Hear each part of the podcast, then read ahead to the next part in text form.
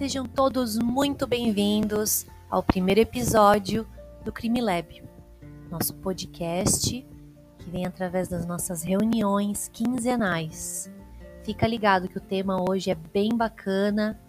Vamos discutir eu, com a professora Cristiane Calbi, junto com as três pesquisadoras, Priscila Franco, Júlia Malheiros, Ananda Coelho, junto com toda a galera que está participando do Crime Lab, temas interessantíssimos do iníciozinho dos estudos da criminologia. Vem com a gente!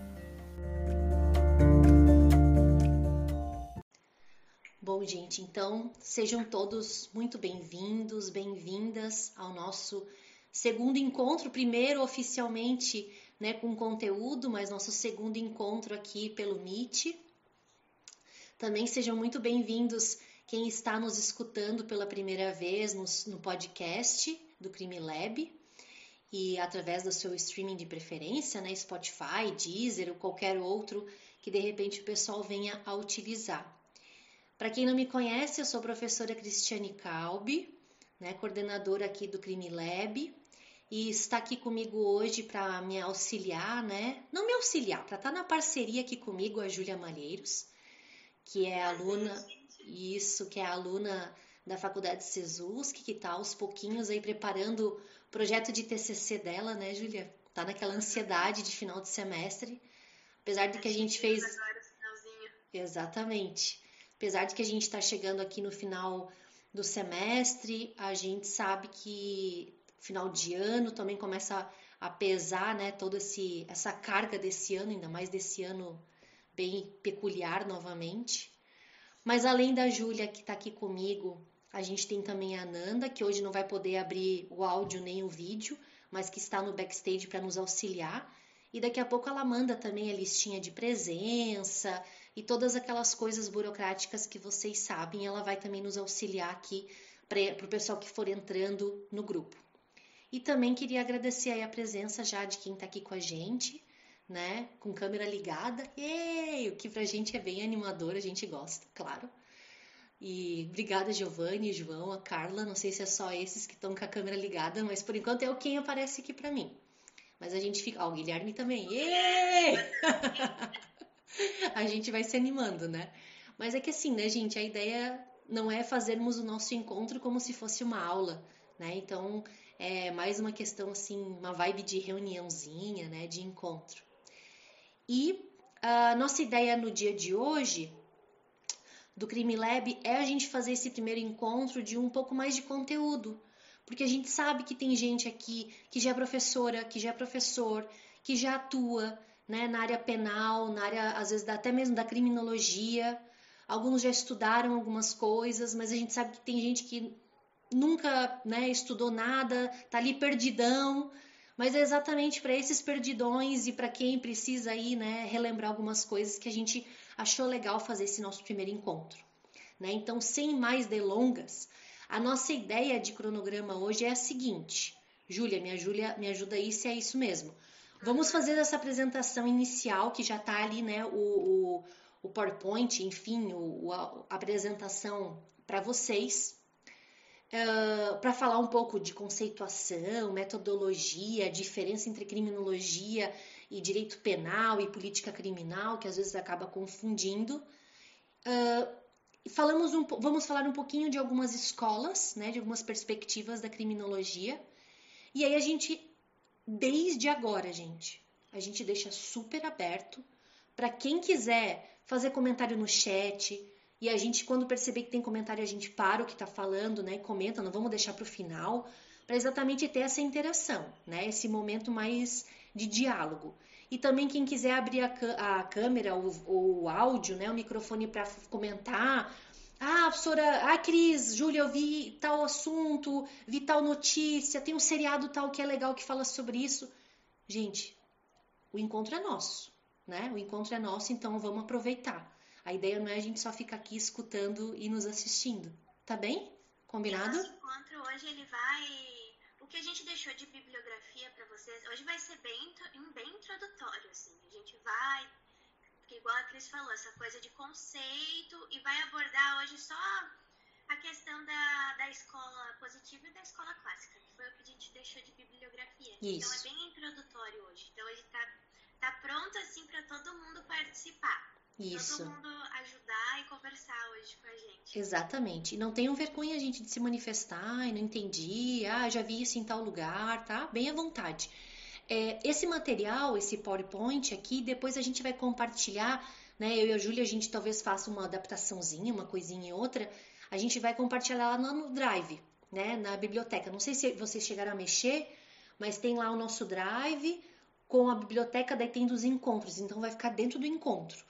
Então lá vai ter o material da, da atividade do dia, né, que nós já mandamos no WhatsApp, uh, os dois textos do Anitua e do Shekaira, é isso, né, Júlia, que nós mandamos, né? Uhum. E, e também lá no cronograma tinha uns vídeos auxiliares, porque a gente sabe, né? Às vezes não dá tempo de dar aquela lida, mas pelo menos eu dou uma olhadinha no vídeo, que eu posso botar lá 1,5, né, 1,75 lá na velocidade. A gente sabe que nosso né? Nosso tempo está bem assim dinâmico, então a gente também não quer, é, enfim, atrapalhar a vida de vocês, beleza? Então, gente, vou dar sequência aqui, tá? Vamos ver se vai dar certo o compartilhamento. A gente começa a exposição falando para vocês que é legal a gente diferenciar o que, que, seria o estudo da criminologia, do direito penal e da política criminal. Isso estaria dentro de um certo guarda-chuva, vamos dizer assim, né? Um guarda-chuva das ciências criminais. É bom falar também, gente, que essa diferenciação ela é uma das formas da gente estudar né, as ciências criminais. Não significa dizer que é a única forma, tá? O David Garland, por exemplo, é um que gosta de fazer essa diferenciação. E ele fez isso lá pela década de 50, 60. Eventualmente a gente tá, até vai falar um pouquinho mais sobre ele. Uh, então, assim, a grande diferenciação é Direito penal, todo mundo já sabe o que, que é, né? A gente analisa aqueles fatos humanos indesejados, aqueles comportamentos rechaçados pela lei, né? Que, que são definidos como lei ou como contravenção penal a partir ali ou do Código Penal ou de uma lei esparsa, né? E a gente tem ali a pena para aquilo. Então o direito penal ele vai se ocupar, né, de estudar o crime a partir da norma. Então, é aquela coisa do artigo 1 lá, né? Ah, não vai ter uh, crime a não ser que esteja previsto numa legislação.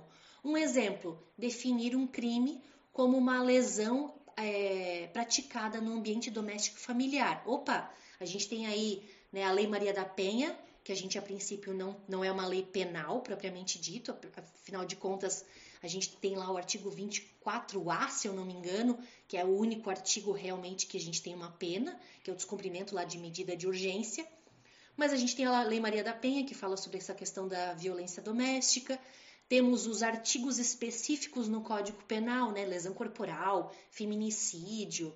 A gente tem agora o stalking, né? É, ameaça e outros vários aí, né? Estupro e tal, que está na lei penal. A criminologia. A criminologia vai ser uma ciência empírica. O que, eu quero dizer com empirismo? Experiência, né? experiência do pesquisador, que vai estudar o crime, o criminoso, a vítima e o comportamento da sociedade, que a gente pode chamar também como controle social. Tá, Cris, mas só esses quatro objetos? Não, mas esses são os mais tradicionais, os mais clássicos, assim, que quando a gente vai começar a estudar sobre criminologia, são o que vem à tona mas não significa dizer que são somente esses, tá? Então a criminologia vai se ocupar, né, de analisar o crime enquanto um fato, de forma geral. Um exemplo, né? Quais fatores contribuem para que a violência doméstica e familiar aconteça em determinado local, em determinado tempo, né, com determinado grupo. Então tudo isso a gente poderia verificar dentro da criminologia. Não só, é só um exemplo, né, para a gente poder ir diferenciando. E a política criminal, ela não deixa de ser também uma ciência penal, né? E ela trabalha com estratégias e meios de controle social da criminalidade.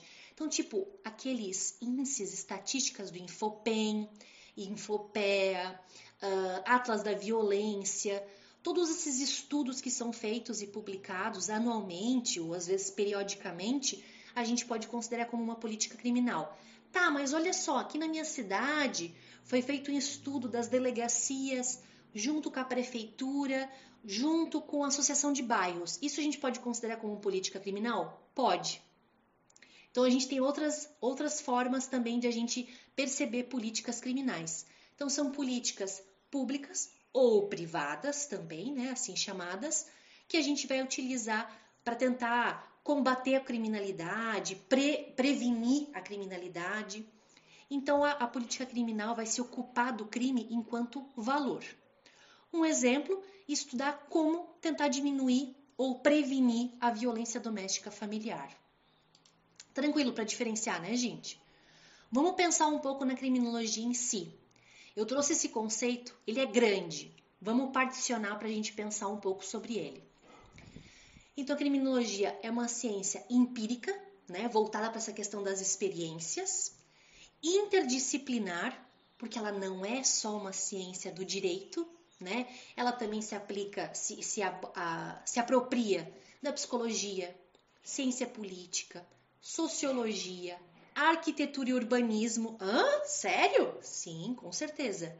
Estatística e várias outras disciplinas. Então, por isso, interdisciplinar, que se ocupa do estudo do crime, da pessoa do infrator, que muitas das vezes a gente vai ver a expressão delinquente, tá? Não num tom pejorativo, é, é como a criminologia em muitos casos os criminólogos vão utilizar, ou criminoso. Vítima, e do controle social desse comportamento delitivo. Então, aqueles quatro objetos lá que eu falei para vocês anteriormente.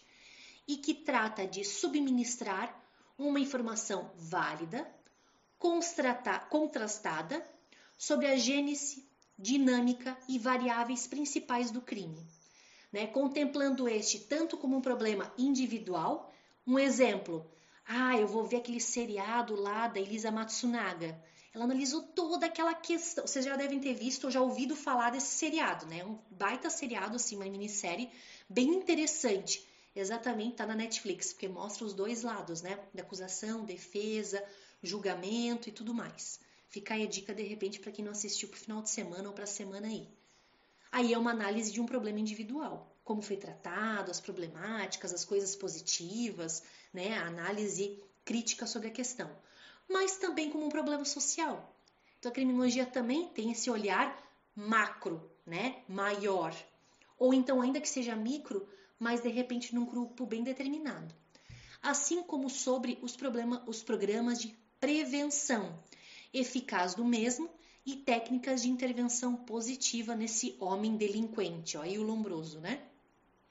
E nos diversos modelos e sistemas de resposta ao delito, e aí a gente pode pensar naquelas questões de respostas mais punitivistas, respostas mais abolicionistas ou garantistas e outras vertentes que a gente vai estudar daí para diante.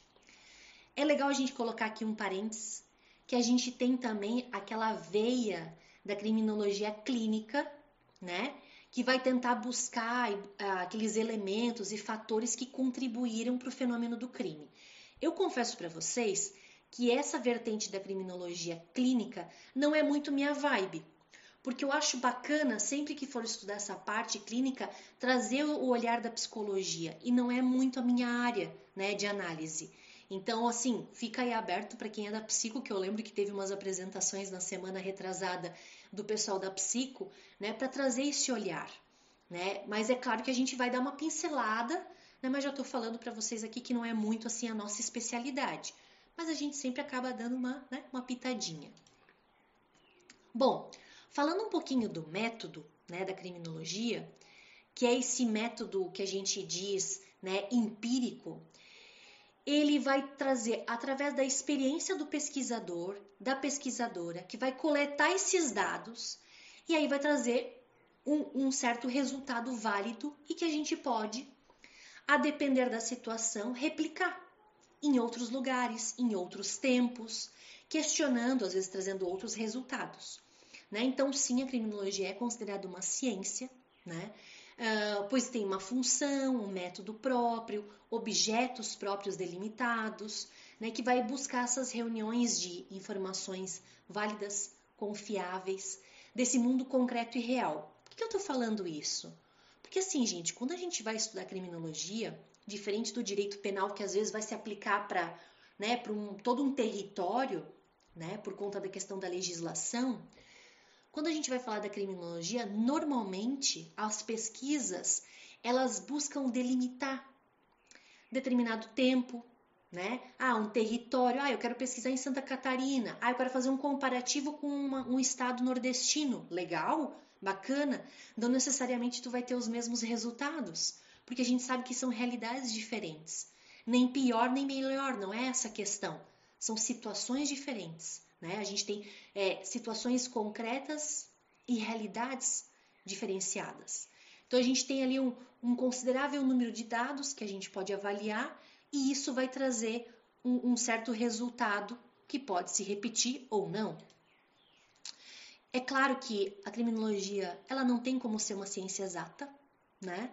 Porque de repente não o que eu aplico aqui em Santa Catarina ou em Floripa dá para se aplicar num país nórdico europeu, por exemplo, né, onde a gente sabe que em muitos casos está se transformando, por exemplo, em prisões, em hotéis de luxo. Pensem nisso, gente, para nossa realidade brasileira, né, em que a gente tem cada vez mais políticas criminais voltadas para ampliar o sistema carcerário. Né? E lá em alguns países nórdicos, ah, não, a gente aqui não tem nem, nem prisioneiros, a gente já já está transformando, né, por uma nova utilidade. Ou então as celas que têm um ou no máximo dois, né, é, prisioneiros encarcerados. Então assim é, é uma realidade completamente diferente.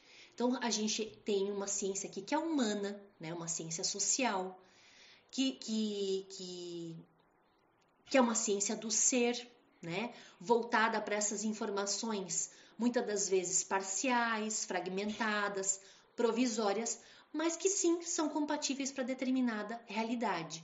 Então a gente pode dizer que as informações dadas pelas pesquisas criminológicas, elas não são neutras. Não há como ser neutra. Toda vez que tu vai dizer, aí vai pesquisar, Júlia, eu sei que tem interesse em pesquisar, né, Júlia, a parte ali de violência doméstica e tal. A primeira pergunta que eu fiz para ela é: "Tá, mas onde tu quer aplicar essa tua pesquisa?" "Ah, senhor, eu quero pesquisar Brasil." Cuidado. Cuidado.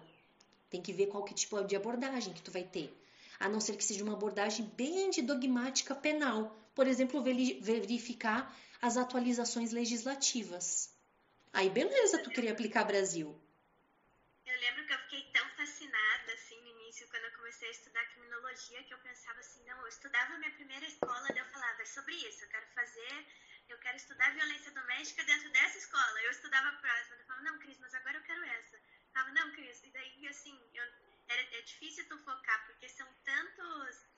A criminologia, ela é um estudo tão aberto que dentro dela tem tantas contradições entre si, uhum. mas isso que é o importante, né? Porque é um, é um estudo rico de, de informação, isso faz a gente, a gente debater mais, faz, mesmo ela sendo tão volátil assim, isso que é bom, né? Exatamente. Deixa esse debate bom e, e cheio de, de informação.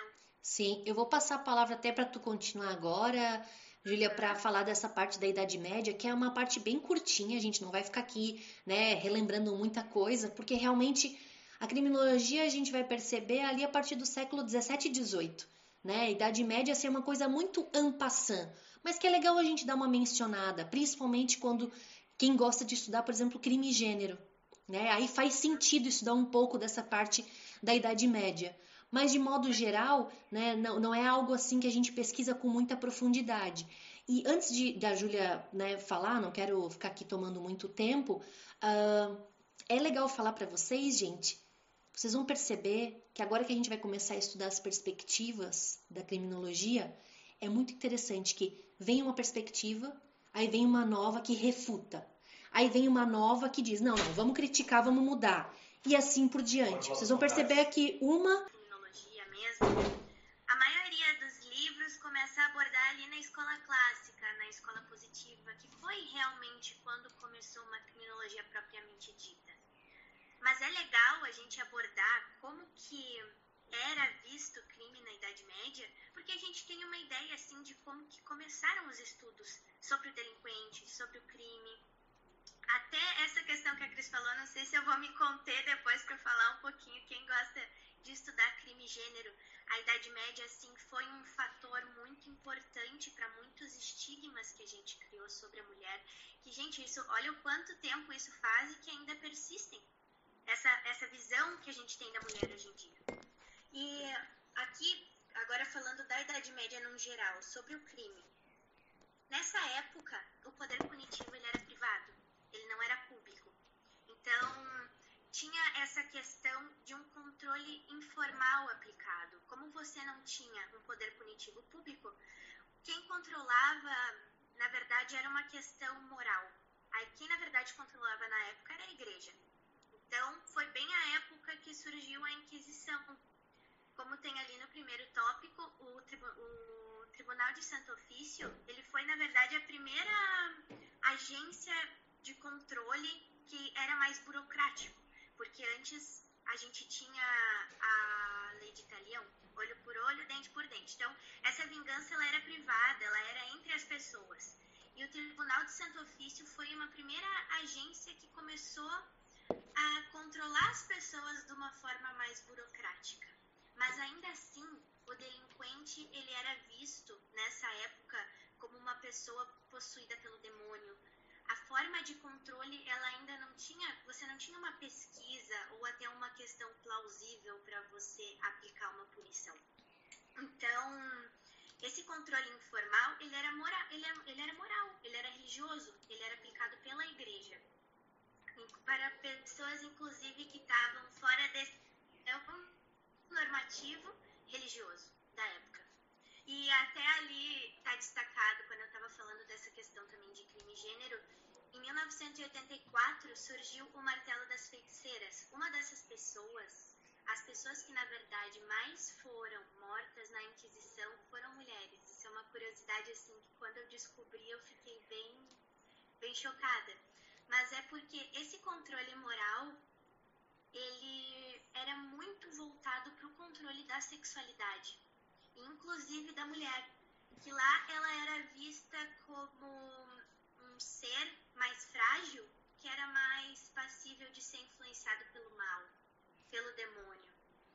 E essa forma de controle da Inquisição, ela era uma forma de tu inquirir testemunhas, mas na verdade a, a, a possibilidade de tu se defender e de tu sair de lá eram quase nulas, porque tu não tinha uma uma diferenciação mais plausível de quem você ia julgar. Eram pessoas que estavam fora do padrão da sociedade, os hereges, mulheres, bruxas, que na época era muito fácil de ser considerada uma mulher bruxa desde que tu fugisse desse padrão normativo imposto. E deixa eu ver o que mais eu anotei, que agora eu já aqui me, me embolei um pouquinho. Ah, aqui. E os. A Cris ali, só, acho que a gente colocou errado eram os demonólogos. A gente colocou demólogos, né? Os demonólogos, essa pode ser um dos marcos para o início do estudo da criminologia, mesmo sendo totalmente de cunho religioso e moral. Os demonólogos foram as primeiras pessoas que tiveram a curiosidade de estudar o delinquente e essa origem do crime, mas era pela influência do mal, pela influência do demônio, que isso era a maior justificativa para você punir alguém na época, né? E foi ali que a gente pode ver que começou a surgir esse estudo, essa curiosidade do, do porquê do crime, do porquê, do porquê da delinquência, uhum. que é uhum. muito interessante, que vai dar essa liga agora para a gente começar a olhar sobre o início das outras escolas da clássica e da positiva. Então, ah, aqui o que eu, eu já estava falando no outro slide, mas o que está aqui também. Então, das assim, consequências, né? As consequências disso. Quem duvida do perigo é inimigo nessa época. Você não pode duvidar do poder que te é imposto. Lá na, na época, quem duvida já vai direto para a Inquisição e a tua chance de sair de lá era quase nula. Pelas formas de tortura que eram aplicadas, você não tinha essa. não existia nenhuma proteção do teu direito individual, ninguém nem pensava nisso, né? Então, todas as instituições que questionavam o perigo, perigo eram aniquiladas. livros, órgãos, registros, inclusive voltando ali na questão do, do crime gênero, que eu acho bem curioso, as mulheres que tinham mais poder sobre a própria sexualidade é que não existiam leis para você controlar uma mulher, não existiam outras formas de você controlar uma mulher que não fosse pelo controle da sexualidade na época. Então essas mulheres elas já eram caracterizadas como bruxas. E o interessante é que tinha um manual para isso, né? O manual das feiticeiras, que era como você identificava uma mulher possuída pelo mal. Então, os inimigos, eles sempre são inferiores, que pode ser algo hereditário. A resposta é sempre carregada de moralidade, que é isso que eu destaquei bastante, né? A questão moral era, era muito visível na época, na verdade, era a única forma de você controlar, já que não era formal, era informal esse controle social. E a emergência criada serve para que nunca termine a sua clientela a ser violentada, porque se ela se esgota, o poder punitivo deixa de ser importante e necessário de existir. Então, sempre existiu alguma forma de você conseguir punir alguém e de fazer esse controle social continuar girando. Então, essa sim é a importância da Idade Média para o estudo da criminologia, até porque foi nessa época que você começou a criar uma instituição para punir as pessoas. Foi essa época que começou a surgir pessoas interessadas, mesmo que fosse de uma forma religiosa, a estudar o delinquente, a estudar essa origem do crime. Então é bom a gente fazer um, uma passagem rápida pela Idade Média para introduzir agora a escola clássica e a escola positiva. Joia, Júlia. Tranquilo. Eu só queria complementar essa parte da Idade Média. Tem um livro, eu estava aqui olhando para pegar, para mostrar para vocês. Não sei se vocês já ouviram falar, que é o livro do Eugênio Zaffaroni, O Nascimento da Criminologia Crítica. E esse livrinho, ele publicou, se eu não me engano, foi ano passado, e ele fala que esse manual das feiticeiras, que é o Malleus Maleficarum, né? É, ele foi contestado pelo Friedrich Speer, que era um alemão, que também era da igreja. E, e o, o Eugênio Zaffaroni diz que esse seria o nosso primeiro criminólogo crítico. Imagina, gente, tipo, lá em 1400 e não sei quanto. É claro que a criminologia crítica surgiu muito mais, né, mais para frente. Ali, vamos dizer assim, os primórdios seriam o início do século XX, e a criminologia crítica propriamente ali pós-guerra, pós-segunda guerra. Mas de todo modo é interessante que ele diz que esse seria né, o nascimento da criminologia crítica. Fica a dica aí de livro, né, se de repente alguém tiver interesse. É um livro bem gostosinho de ler, bem rápido, não é muito longo, e, e ele é da editora Tiran. Mas vamos na, na sequência, gente. Como a Júlia colocou, agora a ideia é a gente falar um pouquinho ah, até eu acho que alguém mencionou né, o seriado a respeito da, das prisões, por dentro das prisões mais severas do mundo, né, que tem também na Netflix. Bacana. Boa dica aí, João Vitor. E é, as escolas, então, na, não, não vou dizer na sequência, mas o que normalmente são estudadas né, é a escola clássica, no primeiro momento, que a gente tem ali como um ponto central século XVIII. Depois a escola positiva ou positivista, século XIX. E aí a gente entra na escola sociológica, que é século XIX e início do século XX. E a escola sociológica, ou né, as vertentes das, da escola sociológica, que vai dar base para a crítica, que a gente tem até hoje, né? Que é um olhar que a gente tem até hoje. Então vamos lá. Falando um pouquinho da escola clássica, tenho certeza absoluta que vocês né, já ouviram falar desse texto, né, dos delitos e das penas com certeza todo mundo já já ouviu falar na aula de direito penal, que é realmente um marco, que é um livrinho bem pequenininho, até tenho aqui também, que é do Becaria, né? Esse é daqueles livrinhos de bolso, também bem interessante de ler, e eu vou dizer para vocês, quando eu estava me preparando para dar as aulas desse semestre, falei assim, ah, tava de férias, né, de bobeira, vou pegar esse delito das penas para dar uma lida. E às vezes a gente esquece, né, vai passando, coisa de professora. Gente, é tão interessante que esse livro, que é tão antigo, ele tem um olhar tão interessante para os abusos né, do poder punitivo do Estado, que o Beccaria já se, já se preocupava naquela época. Né? Então, assim, a escola clássica ela é uma escola, um olhar que a gente tem da criminologia que pela primeira vez vai criticar o poder punitivo. Né? Diferente do que a Júlia estava falando, que lá na Idade Média a gente tem aquele controle feito pela igreja, pela família, né? que é esse controle informal, agora a gente tenta um controle formal, que é através do poder punitivo, ou jus puniendi, como a gente chama assim, né? em latim, não é muito minha vibe esse tipo de coisa, mas não custa a gente lembrar. A escola clássica é que vem em primeiro plano para fazer essas críticas, críticas duras, né? esse poder punitivo do Estado. É claro que a base né, do Beccaria e outros é com base no iluminismo, né, num olhar humanista. Eles se insurgem contra todas aquelas torturas, né, o desrespeito aos direitos fundamentais do regime absolutista, aquela ideia de que ah, o rei tem poder de decisão sobre qualquer coisa. Né? Então, todo esse projeto que a gente poderia dizer de um olhar garantista, né? que claro que isso vai se, é, se solidificar muito mais à frente né, a partir dos movimentos civis pós Segunda Guerra Mundial. Então é bem mais lá para frente. Mas a gente pode pontuar algumas questões, como por exemplo, de que os clássicos, né, como o Beccaria e outros, eles pensavam que o direito penal tem um fim de tutela, né, e a pena é um instrumento de proteção. Na verdade, não deveria ser um instrumento de tortura. Porque lembra naquela época né, das, das, dos sistemas penais, a prisão ela era aquele é, momento de espera para receber a pena. Ah, decapitação, é, fogueira, o que fosse. Né? Então a prisão era esse momento de espera, algo provisório. E aos poucos isso vai se mudando. A pena se torna a própria prisão. Né? Você ter o teu encarceramento, a tua liberdade, liberdade privada. E aqui a pena também para os clássicos, ela deveria ser proporcional ao delito e não ao bel prazer do julgador, né? Ela deve ser certa, moderada, justa. Engraçado, né? Às vezes a gente vê assim isso tão para questões atuais, né?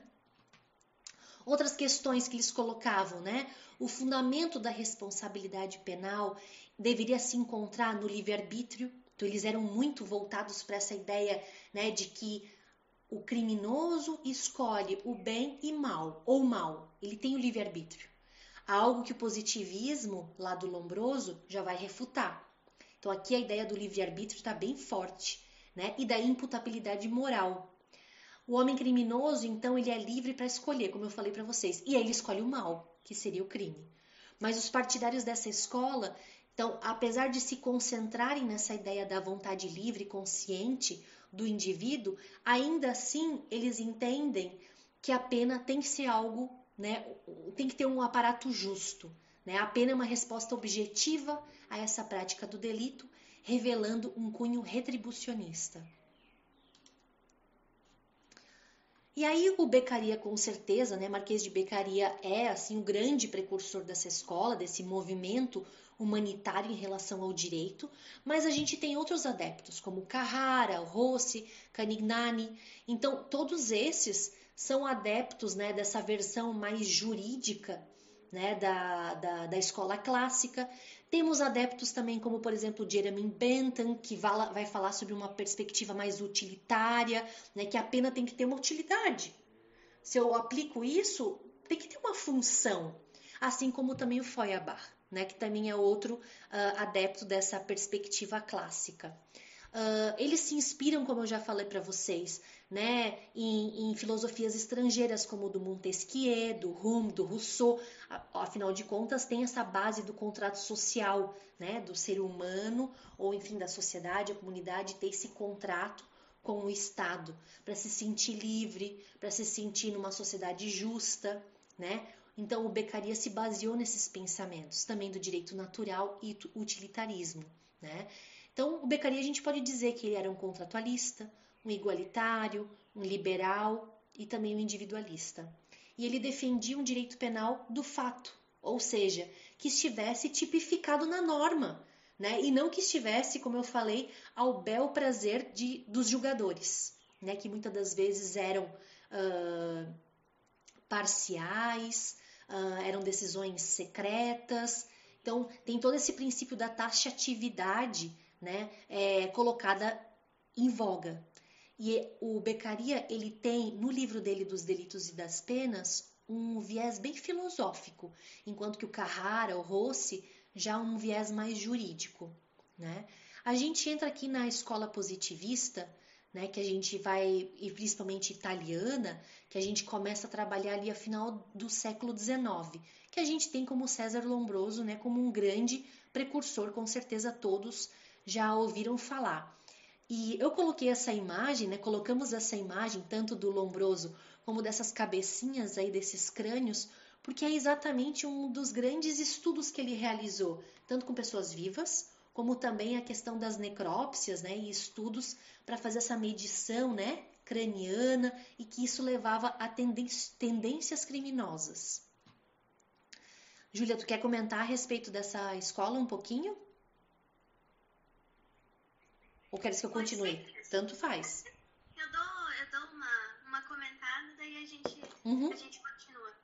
A, a escola, eu lembrei agora de uma curiosidade que tu comentou na nossa aula, quando a gente teve, não está nos slides, mas essa questão do crânio, quando fizeram a necrópsia dele, o crânio do Lombroso era menor que um crânio feminino, né? Que ele falava que o tamanho do crânio era o que ia definir junto com outros aspectos, quem tinha mais tendência a ser um criminoso. Sim. E eu acho muito engraçado. E o aspecto da mulher, né? Da mulher ser um ser inferior, né? Exatamente. É, sendo que o, o, peso ali da caixa craniana dele era melhor que, menor que uma mulher, mulher então... Uhum.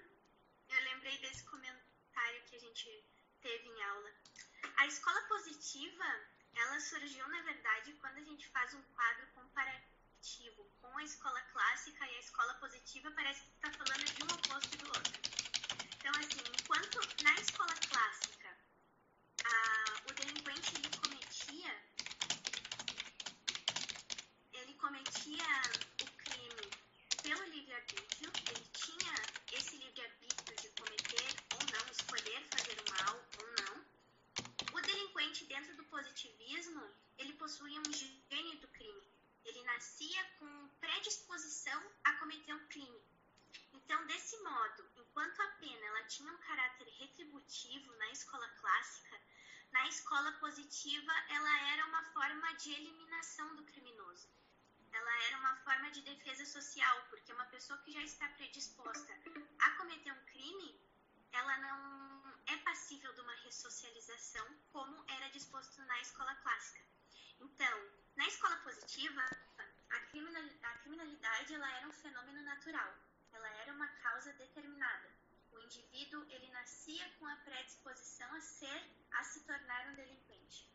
Ou seja, a criminologia ela explica as causas do delito para prever meios de combatê-lo e na, na, na escola positiva o delinquente ele era visto como um ser atávico. Eles, é atávico, né, Cris? Eles chamam um ser atávico, ou seja, você já possui o gene do crime, você não é passível de, de ressocialização. Então é totalmente diferente a aplicação da pena dentro da escola positiva e na escola clássica. Acho que dá pra gente passar pro, pro próximo slide? Sim, sim, eu passo. Eu me perdi, eu me perdi aqui. Na, no caso da, da escola positiva, seria mais. seria menos rigorosa a pena ou mais. Mais rigorosa, porque a intenção da escola positiva era você eliminar esse delinquente, porque ele não era uma pessoa que poderia ser consertada, ressocializada. Na escola positiva, essa pessoa que. Porque o porque na escola positiva, quando você é considerado um delinquente, é porque você nasceu com essa predisposição. Isso. Você não, não tem como escolher no teu livre-arbítrio cometer o mal. Essa pessoa nasce com o mal nela. É interessante fazer uma analogia, Júlia, eu gosto de fazer uma analogia do pêndulo. Talvez isso te auxilie a entender um pouquinho melhor a Ellen. É, quando a gente vai estudar algumas perspectivas da criminologia, a gente percebe que às vezes o pêndulo tá mais voltado. Você sabe em pêndulo, né, gente? Assim faz aquele movimentozinho, né? Então, às vezes o pêndulo tá mais jogado para um lado, às vezes mais para outro. E quando a gente estava na escola clássica, né, o olhar que se tinha ao poder punitivo do Estado era um de crítica sobre isso, né? De que a pena tinha que ser justa, proporcional, tudo que eu já expliquei até agora que eu mencionei e relembrei. Então, o pêndulo está bem voltado para um lado. Quando a gente está estudando a escola positivista, parece que o pêndulo vai completamente para outro lado, né? Que o poder punitivo do Estado tem que ser o maior possível, né? No sentido de excluir essas pessoas, de já prevenir. Lembra daquele filme da, do início dos anos 2000, Minority Report? Que é com o Tom Cruise? Talvez alguns já tenham visto. Se não, fica aí também outra dica aí de, de filme para assistir. É, e é exatamente essa ideia, né, de você prevenir até mesmo o cometimento dos crimes,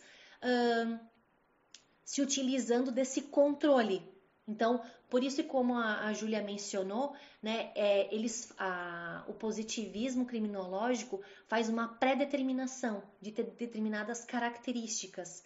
E é importante a gente colocar, gente, isso talvez a gente vai falar aqui para frente, ou talvez em outras aulas, que essa perspectiva ela foi trazida para o Brasil através de um, de um médico, né, é, que se chama é, Raimundo Nina Rodrigues, e ele trouxe todo esse olhar é, sobre a questão das raças, né, e ele que trouxe a ideia de que uh, os negros deveriam ter um código penal próprio, diferenciado dos brancos. Então, assim, é uma perspectiva que hoje a gente pode dizer que é uma perspectiva extremamente racista, mas que para a época era bastante aceitável.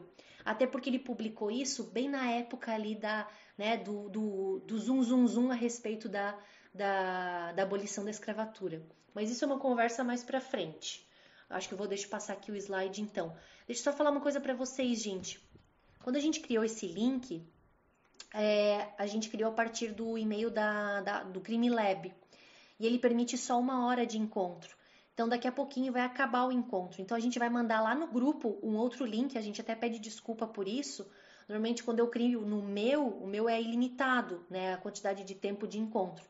Ó, a Ananda já até botou ali o, o link. Quem quiser depois criar, clicar nesse, podem clicar e já, né? A, a Ananda falou que já está entrando nesse novo link. Mas então a gente, né? Vocês querem parar agora pra gente ir pro novo? O que, que vocês acham melhor? É... Fiquem à vontade para falar aí. O que, que vocês acham, gente?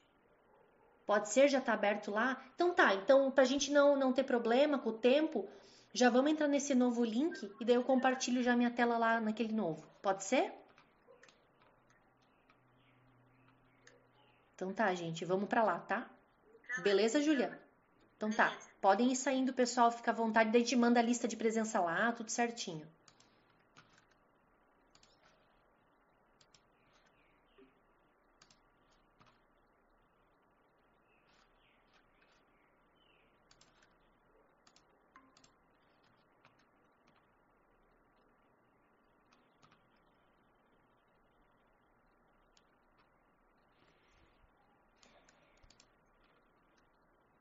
Beleza.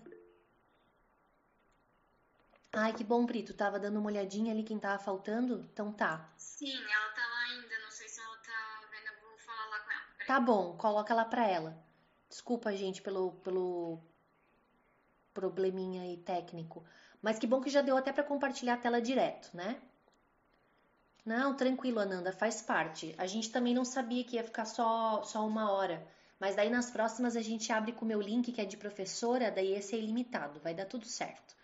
Bom, de todo modo, na continuidade, como a Júlia estava expondo, né, a gente tem esse olhar do pré-determinismo, ou seja, de determinadas características, afeições estéticas mesmo, né, que determinavam de que essa pessoa seria então um potencial criminoso. E o Lombroso, gente, nessa época do fim né, do século XIX, ele publicava nos jornais locais lá da Itália, né, é, fotos, uh, desenhos né, de pessoas que tinham determinadas características. Vocês podem observar que nesse jornal, deixa eu ver se esse tem alguma mulher. Esse que eu acho que não tem, talvez no próximo que eu tinha colocado tinha, né? Mas é, deixa eu botar aqui na sequência. Não sei se é no outro. Enfim, não sei se vai ter num, pro, num próximo, mas de, todo, de toda forma, ah, não deu certo para ir para frente? Ué. Então eu tenho que recompartilhar minha tela. Eu acho que é que tá Sou eu que estou compartilhando. Ah, então tá, Pri, vai mais pra frente então. Aí, certo. Uh, de todo modo, assim, é interessante essa publicação também ali feito pelo, pelo Lombroso nos jornais, né, dos locais, para determinar essas características, né, essas expressões faciais de, por exemplo, o lóbulo da orelha que era grudada ou separada, né, a, a junção aqui dos olhos, né, da, da distância, tamanho de testa, orelha, nariz, todas essas características, também a questão de tamanho de mãos, por exemplo, uh, em alguns aspectos até mesmo a cor da pele. Então, tudo isso eram características que eram publicadas né, para determinar, olha, isso é uma característica pré-determinista né, que poderia levar a crer que tal pessoa cometeria tal crime.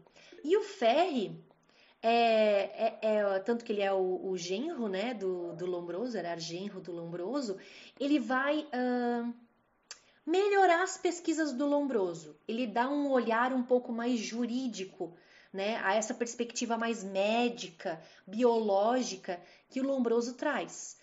Né? Então, ele vai é, dar sequência a toda essa pesquisa experimental do Lombroso, que ele pesquisava junto a manicômios, presídios, delegacias, vamos dizer assim, institutos médicos legais, né, onde eram é, colocadas pessoas ali falecidas e tal, cometedoras de crime, e, e, o Ferre ele vai aprofundar essas pesquisas e ele vai trazer essa figura, essa expressão do criminoso nato, do estuprador nato, do criminoso uh, é, é, habitual. Tem umas pessoas ali com mão levantada. Vamos ver se a gente pode auxiliar em algum lugar. Uh, acho que a Ellen tinha levantado antes, não sei quem que está cuidando da fila ali.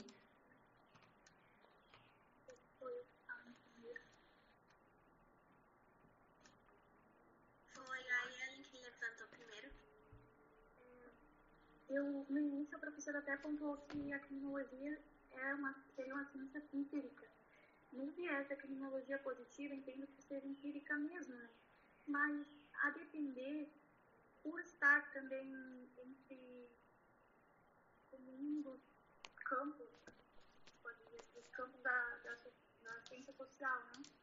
jurídica, não seria, não seria uma ciência social aplicada?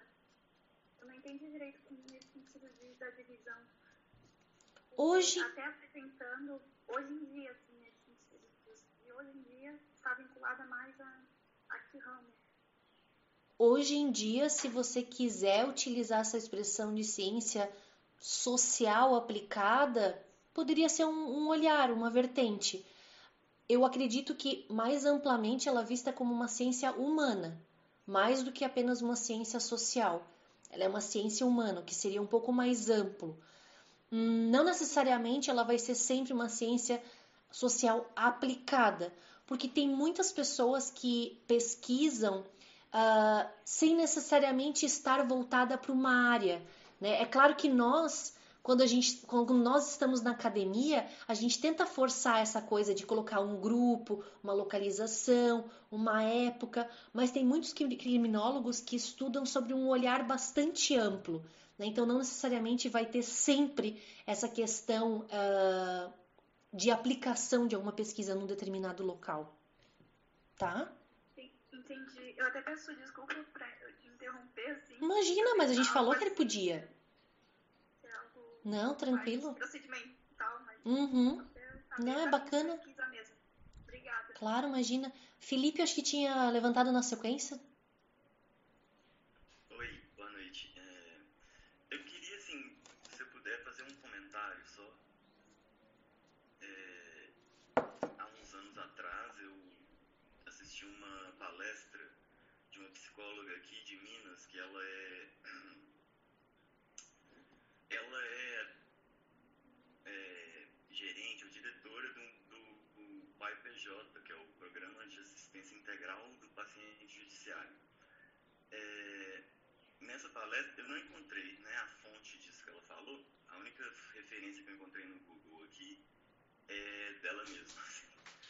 é, mas que ela fala, né, nessa figura do criminoso nato, que a bailarina do Degas, uma, né, uma escultura famosa, que ele aceito ela com todos os, os sinais do, do, criminoso nato como uma forma meio que de crítica até, assim, né? A teoria lombrosiana. E é, é uma obra é, contemporânea, assim, do, do Lombroso, né? Então, assim, eu não tenho muitas fontes para falar sobre isso, mas eu achei muito interessante na época, assim, que ela, que ela falou disso. Bacana, Felipe, interessante. Esse olhar, às vezes, da psicologia é... abre a nossa cabeça, né? Porque nós, assim, a grande maioria que é do direito, e às vezes a gente não tem esse olhar, né, dessa desses fatores assim que levam as pessoas a cometer crime a gente sabe que tem muitos seriados, muitos filmes contemporâneos, atuais, que questionam isso, tipo Criminal Minds, é, Mindhunter e outros que falam sobre isso, serial killer, né, que estudam as questões de serial killer, que às vezes o pessoal gosta bastante de, de assistir. E, enfim, acho que é, que é bastante bacana né, esse, esse olhar também diferenciado. Brito, queres, é, pode continuar ali a, o compartilhamento? Bom, o Ferri, como nós estávamos falando na sequência, né, ele, ele, por ser ali o genro do Lombroso, ele aprofunda e alguns consideram como o fundador da criminologia moderna, exatamente porque ele tem um olhar mais voltado para a área jurídica e não tanto para esse olhar da criminologia, vamos dizer assim, médica, né, ou esse olhar até mesmo da psicologia ou da psiquiatria, né?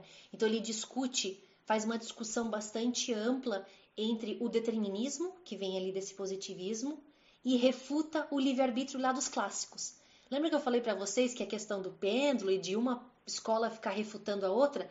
O Ferri ele vai discutir muito isso e vai ser bastante assim um crítico bastante ferrenho ao olhar clássico.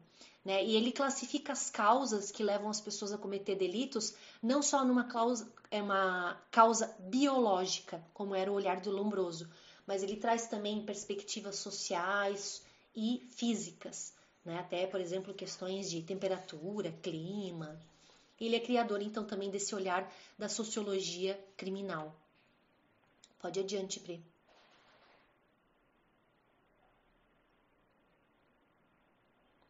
Então, é, acho que aqui fica meio que uma repetição né, do que já foi falado, dessas categorias que ele acaba criando, né? E, e também do Raimundo Nina Rodrigues, que eu mencionei anteriormente, que vai trazer esse olhar para o Brasil. E ele é o, o, primeiro assim que começa a estudar e, e, trabalhar com determinadas teorias sobre a criação dos primeiros manicômios judiciários, né, principalmente do Rio de Janeiro, quando, quando é criado. Tem um livro muito bacana, gente, da Débora Arbex, não sei se vocês já ouviram falar, que se chama Holocausto Brasileiro que ela vai fazer toda uma pesquisa a respeito de um manicômio judiciário lá em pá, Barbacena, se eu não me engano, a cidade em Minas Gerais, e que uh, a pesquisa dela é nos anos 2000, 2010, assim, 2012, se eu não me engano, mas por ali, tá? E que ela vai lá para pesquisar e entrevistar pessoas que ainda estavam, né, é, é, aprisionadas, encarceradas. E, e todo assim é, as questões degradantes né, de homens e mulheres estar no mesmo ambiente, crianças, adolescentes, uh, e todos os motivos que levaram essas pessoas a serem encarceradas, né, ou enfim, colocadas nessa medida de segurança. É bem interessante, é bem chocante. Digo para vocês que você, se vocês estiverem meio é, desequilibrados emocionalmente, não leiam, porque é de chorar mesmo, né? Tem até o documentário exatamente, e tem um documentário, se não me engano, que é da Aquele da Globo que passa sexta-feira, não sei o que lá, repórter, Globo Repórter, se não me engano, que apresenta esse, que fala um pouquinho sobre essa questão do manicômio. E o Nina Rodrigues fala sobre essa questão, nessa concepção de raças mais ou menos evoluídas em contraponto ao clima local, né? Então ele é bastante crítico. É interessante porque o Nina Rodrigues, assim, né, gente? Ele era filho de fazendeiro, tinha escravos na fazenda dele. Então, assim, é, é uma perspectiva que a gente tem que levar em consideração.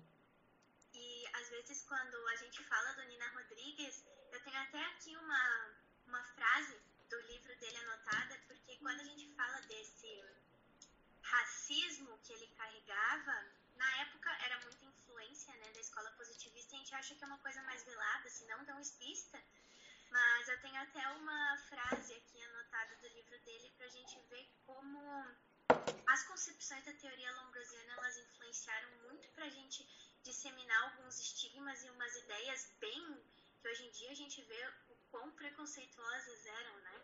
E eu tenho aqui anotado até, eu vou ler aqui para vocês, são, é bem curtinho, mas ele cita no livro dele assim: O negro é rixoso, violento nas suas impulsões sexuais, muito dado à embriaguez, e esse fundo de caráter imprime o seu cunho na criminalidade coloquial atual. Então, eram, eram dizeres que ele bem explícitos, eram questões assim, a gente eu gosto muito de falar sobre essa questão de como o positivismo influenciou nas teorias criminológicas no Brasil quanto isso influencia hoje ainda em vários estudos e vários estigmas e preconceitos que a gente dissemina e às vezes de uma forma muito velada, né? Que é muito mais difícil de combater esse preconceito velado que a gente tem. Então, a, a questão da, da teoria lombrosiana é tão antiga, mas ela influenciou inclusive na formação do nosso Código Penal, né? Então a gente tem muitos vestígios ainda de lombroso aqui no Brasil e na América Latina, ainda para muita disseminação de, de, preconceito, dessa nossa visão de às vezes o, os, os, estudiosos é, de criminologia no Brasil focaram às vezes tanto nessa análise do delinquente, nessa análise subjetiva que a gente deixou de focar nessa questão de aplicação de políticas públicas, de compreender às vezes o real motivo da, do crime, do acontecimento do crime no Brasil, né? Então acho que isso influenciou muito nos nossos, nos nossos índices de criminalidade, na nossa concepção de quem é o delinquente, sob esse ponto de vista preconceituoso que a gente carrega, né? Perfeito, Júlia, bem legal. O João também indicou um outro livro ali, Diário do Hospício, Cemitério dos Vivos. Confesso que eu nunca tinha ouvido falar. Vou pesquisar, viu, João? Boa dica. Desculpa, gente, a latição de cachorro aqui em casa. Faz parte, né? Quando a Ayeli mencionou e perguntou do vigiar e punir, eu sabia que a gente ia falar, por isso que eu não aprofundei muito na hora que você colocou no chat ali, Ayeli. Mas assim, é, essa questão do panóptico, né, que o Jeremy Bentham vai, vai estudar e outros né, estudiosos, criminólogos, uh, é essa questão, não sei se vocês já ouviram falar dessa expressão, né, do panóptico. A ideia do panóptico é a seguinte: você tem um olho que a tudo vê, né? E a ideia da, da prisão, das escolas, do convento é essa ideia de tu ter uma construção né? Toda uma arquitetura voltada, centralizada para tudo, né? Poder enxergar e aquela sensação de você estar tá o tempo todo sendo vigiado, né?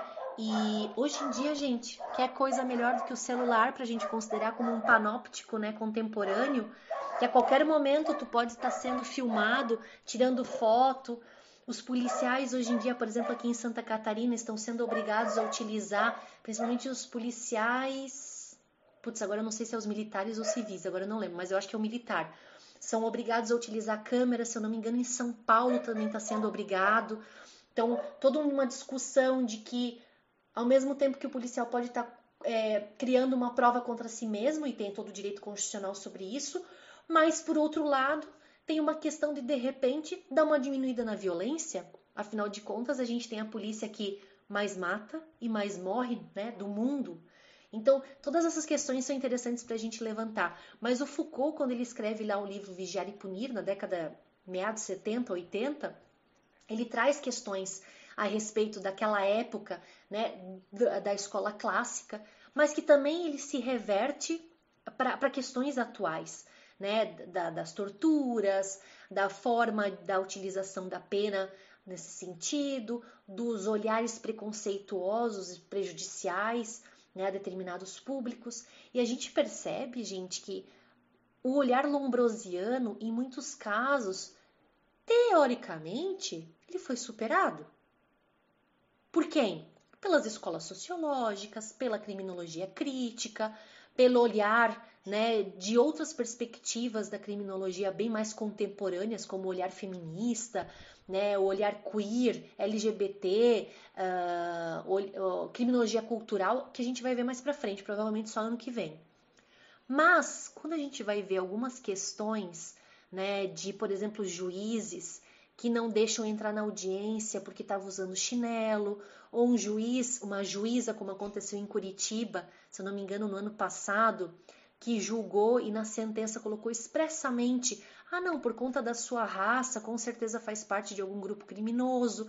Então, todo esse olhar preconceituoso e pré-determinista de algumas situações que a gente vê uma arbitrariedade. Que a gente vê o Lombrosiano, gente, nos nossos tempos. Lombroso tá aí. Isso sem contar quando a gente vai falar de crime e gênero, que a Júlia mencionou, né, das, das audiências em que envolve, por exemplo, abusos sexuais, que o próprio juiz ou promotor pergunta: mas escuta, que roupa que você estava usando? Ou quando a, a, mulher é casada com um homem numa relação hétero, tá, mas o que que tu falou pro teu marido para ele ter te espancado? Né? Tu provocou ele? O que, que aconteceu? Conta para nós. Como se isso fosse uma pergunta justificável. Gente, o Lombroso tá aí, né? Lombroso tá aí. Pode adiante, Pri, por favor. Aí a gente acaba a apresentação, né? Se eu não me engano, acho que não tem nenhuma, nenhuma outra. Acaba, né? Tá ótimo. Então a gente acabou mais ou menos no tempo. Pode tirar a apresentação, por favor, pra gente. Só queria colocar, ler ali um pouco os comentários, né? O João colocou ali, né? É, tipo o grande irmão do George Orwell, né? Orwell, desculpa, né? Esses olhos, exatamente, né? O olho, o olho que tudo vê. E tem vários vários episódios do Black Mirror que, que fala sobre essas questões, né? Uh, os militares devem usar as câmeras, a Marianne e Romão advogados, é, durante as operações policiais, mas na prática isso ainda não vem funcionando como deveria. Sim, a gente sabe, né, gente? Operações é, complexas, questionáveis, como por exemplo de Jacarezinho, né? E outras que a gente sabe que teve notícia e que que é uma, uma ação muitas das vezes genocida, né? uma necropolítica aplicada através da mão armada do Estado. É claro que assim, ó, eu sempre gosto de dizer, tá? Apesar de todas as críticas que a gente tem ao nosso sistema policial, que é muito ainda militarizado, muito violento até mesmo quanto aos estudantes que iniciam, né, que entram para a polícia, ao mesmo tempo ainda é uma categoria que sofre muito. Não é valorizada, né, inclusive salarialmente não é valorizada sobre o aspecto profissional em muitos casos, né? Sem contar o medo que muitas das vezes as famílias dos policiais vivenciam se vai poder voltar para casa ou não. Né? Então eu acho que é importante a gente sempre também ter esse outro olhar, né? Não só da crítica uh, à atuação, porque não dá para a gente generalizar, né? De que todo policial é corrupto, é violento, com certeza que não. Então é, é importante a gente também, né? É, ver esse outro olhar também né, das dificuldades desse grupo que não deixa de ser também um grupo vulnerável em muitos dos casos. A Ellen botou ali que tem que sair e tal, agradeceu e pronto. Tranquilo. Gente, quero saber de vocês. Ficou uma, uma dúvida? Querem comentar mais alguma coisa? Júlia, querem complementar alguma coisa a respeito dessa nossa apresentação de hoje? Só para falar para vocês, gente, esse material, normalmente numa disciplina assim, né, é, usual, a gente levaria pelo menos assim umas 8, 10 horas para falar. Então a gente comprimiu e reduziu o máximo, né? Só para a gente passar, para vocês entenderem o início, tá? Então não estranhe se de repente fica realmente essas dúvidas. A Patrícia botou ali uma dúvida. Para a escola positiva, a mulher era vista como um ser inferior e até mesmo mais propensa a cometer crimes, pois, segundo Lombroso, as mulheres não sentem pena. Esse também é o entendimento da escala clássica. Uh, Patrícia, para o Lombroso, além dessa questão de ser um ser inferior, dócil, né, essa questão de ser é, propensa a cometer crimes, alguma das vezes por ter comportamentos né, é, desviantes, vamos chamar assim, apesar de que esse termo é mais da escola sociológica, mas vamos botar dessa forma. O Lombroso ele liga muito as, a tendência criminosa da mulher à questão hormonal. Então, assim, a mulher ela vai cometer crime quando ela está menstruada, quando ela está grávida, quando ela está é, na, na menopausa. enfim, quando ela está assim alterada, né, sobre o, sobre o aspecto hormonal. Então essa questão da sexualidade, ela vem muito à tona, né, esse controle. Tanto que na época da escola positivista, tanto na Itália como outros países, é quando surge aqui a gente não conseguiu aprofundar, mas é quando surge todas as escolas de psicanálise e psiquiatria. A mulher criminosa ela deve ser é, colocada em manicômio, né? Em, em, instituições psiquiátricas. O homem delinquente ele vai para a prisão. Aqui a gente tem uma, uma, uma um, um, racha assim muito forte nesse sentido, né? De que a mulher criminosa ela deve ser controlada, né? Pelo Estado através da medicina. Então, o direito se abraça aqui com a medicina de forma muito forte. Esse não era necessariamente o entendimento da escola clássica, não, porque a escola clássica ela vai tentar ela vai criticar o, o poder forte do Estado de punir. E a mulher nessa época da escola clássica, ela ainda sofria aquela questão da bruxaria, da feitiçaria, né, da, da igreja. Então é um outro olhar. Né? Então, nesse sentido, uh, o Becaria ele era mais um sentido de que, olha, tem que ter uma pena né, branda, proporcional. Gustavo, o Lombroso tem como centro do seu estudo delinquente, porém me parece que ignora fatores sociais. Gostaria de saber até que ponto Lombroso ignorava fatores sociais ou se ignorava totalmente.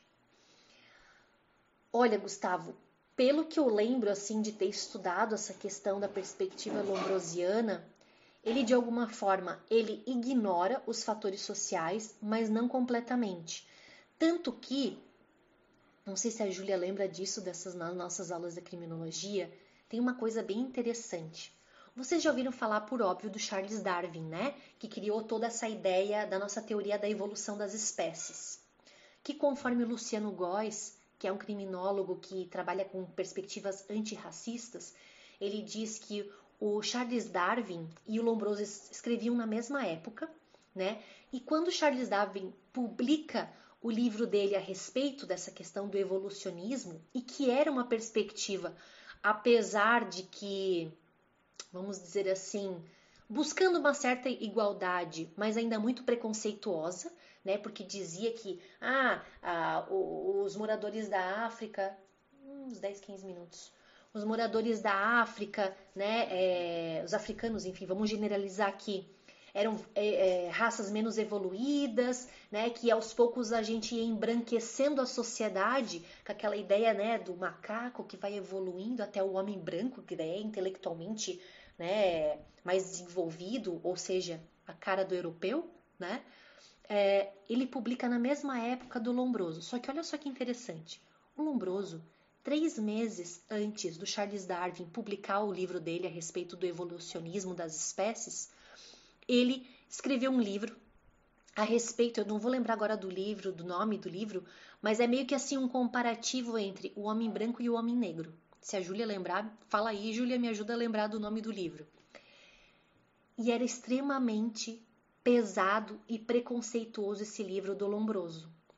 Só que ele publicou e escreveu numa versão única em papel. Quando ele deu pro motoboy, entre aspas, da época, né? Claro que não era o motoboy, mas enfim, outra expressão, para levar para gráfica, esse motoboy sofre um acidente e perde toda a versão do homem branco, homem negro ali, as discussões né, das classes perigosas, que era essa continuação do estudo de um delegado italiano das classes perigosas. E aí, o Charles Darwin publica. E para a academia, o que pegou foi a teoria do evolucionismo né, social das espécies. Apesar de que o darwinismo tem um olhar muito assim para a biologia, né, dos animais, mas tem esse aspecto também dos humanos. Vocês acreditam que existem pesquisas dizendo que se esse livro tivesse chego às gráficas, provavelmente nós teríamos um olhar de evolucionismo das espécies antropológico lombrosiano e não darwinista. E daí depois de algum tempo, aí o Lombroso publicou O Homem Delinquente, que é aquele livro bem famoso dele, né? Que daí tem essa perspectiva aí mais voltada para o crime, o direito e a medicina. Então, alguns dizem que isso foi muito bom, outros dizem que não, mas hoje, se a gente analisar, ambas as perspectivas, as teorias, elas são bastante preconceituosas, né, em vários aspectos. Mas ainda entre o darwinismo social e o lombrosiano, né, eu acho que a gente ainda saiu ganhando, né? Mas enfim, é uma questão para a gente estudar.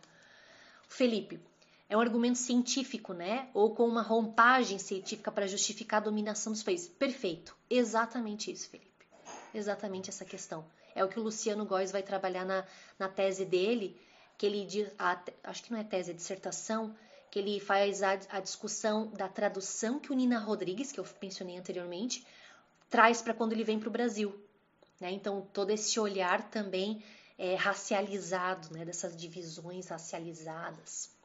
Guilherme, procede a informação, a afirmação de que a escola clássica não era uma escola propriamente dita, uhum, mas uma reunião de ideias em comum ou uma reunião de diversos estudos que tinham pontos em comum? Sim. Quando a gente vai estudar criminologia, é mais fácil subdividir em escolas. Mas tu tem toda, toda a razão, Guilherme, que tem muitas críticas no sentido de que, não, é, a criminologia surgiu a partir do Ferri, que a gente chama como o pai ou o fundador da criminologia moderna. Tá? Então não seria nem mesmo o Lombroso, seria o Ferri, porque daí ele traz esse olhar sociológico e jurídico. Então tu tem toda a razão. Não seria uma escola propriamente dita, né? Mas a gente coloca assim dessa forma porque fica bem mais fácil da gente estudar. Assim como a escola sociológica não é uma escola, é no plural, são escolas sociológicas. E a criminologia crítica também, né? É um olhar plural também. Porque a gente tem, por exemplo, criminologia crítica de realismo de direita e de esquerda. Então a gente consegue perceber que é, são olhares bem dissonantes, né? E aí, gente, mais alguma coisa? Querem contribuir? Bem bacana as perguntas de vocês, gostei bastante. E aí, Júlia, mais alguma coisa? A Ananda postou ali o link, viu, gente, da presença. Não esqueçam de preencher para a gente poder mandar depois o, o certificado de presença de vocês, viu? Nós já mandamos o nosso primeiro encontro. E aí, Júlia, mais alguma coisinha? Eu acho que por mim tá tudo certo, Cris. Ninguém mais tem nada para comentar. Então tá. Não, que a gente também não quer extrapolar o tempo, né? É. A gente não, não quer abusar o tempo de vocês aí. A nossa ideia é fazer encontro de uma hora, uma hora e pouquinho, assim. Esse ano acredito que a gente tem mais um encontro só, né? Ai, agora eu não vou lembrar. Sei que acho tem. Que é no dia 6. No ah, dia 6 é, acho que tem. Acho que tem mais um encontrozinho aí. Então tá bom, gente. Acho que é isso. Espero que vocês tenham curtido o conteúdo. A gente pede desculpa se eventualmente esse conteúdo já estava mais do que, né, na cabeça de vocês e vocês já sabiam de tudo isso que a gente já falou mas fica aí de repente alguns pontos interessantes, diferenciados, né, das nossas pesquisas. E é sempre legal vocês contribuírem, fazerem as perguntas, bem, bem bacana mesmo. Então é isso, muito obrigada pela presença de vocês. Venham sempre, a gente se encontra daqui a 15